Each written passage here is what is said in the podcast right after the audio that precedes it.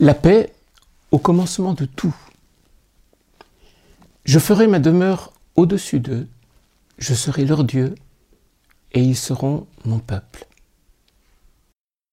La paix du cœur est-elle au bout d'un long fleuve tranquille, comme une escale finale qui mettrait fin à nos incertitudes, nos doutes, nos insatisfactions, nos dispersions, nos fébrilités de nous affirmer et d'être reconnus? Est-ce que c'est ça vraiment la paix du cœur? La paix du cœur qui fait chanter Marie est plutôt la joie des commencements. Commencement d'un temps nouveau quand Dieu, accomplissant sa promesse, vient renverser le cours du monde.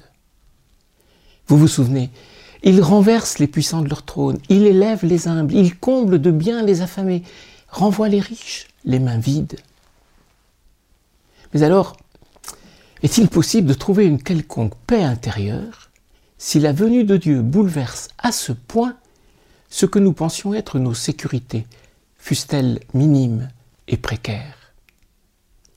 Oui, c'est possible, parce que quand Dieu vient établir sa demeure parmi nous, c'est pour nous faire découvrir et goûter une assurance bien plus forte, bien plus solide que ce que nous pouvons bâtir nous-mêmes. Des épées qui divisent, il fait des socs qui travaillent la terre et qui la rendent féconde. Des lances qui tuent, il fait des serpes qui moissonnent. Des déserts, il fait surgir des pâturages. Commencement d'une nouvelle vie dans le monde et dans notre propre histoire. L'aventure avec Dieu parmi nous n'est pas tranquille, elle est féconde. Dieu fait confiance à chacun pour faire avec lui toutes choses nouvelles. C'est de cette confiance de Dieu à notre égard que peut venir notre paix.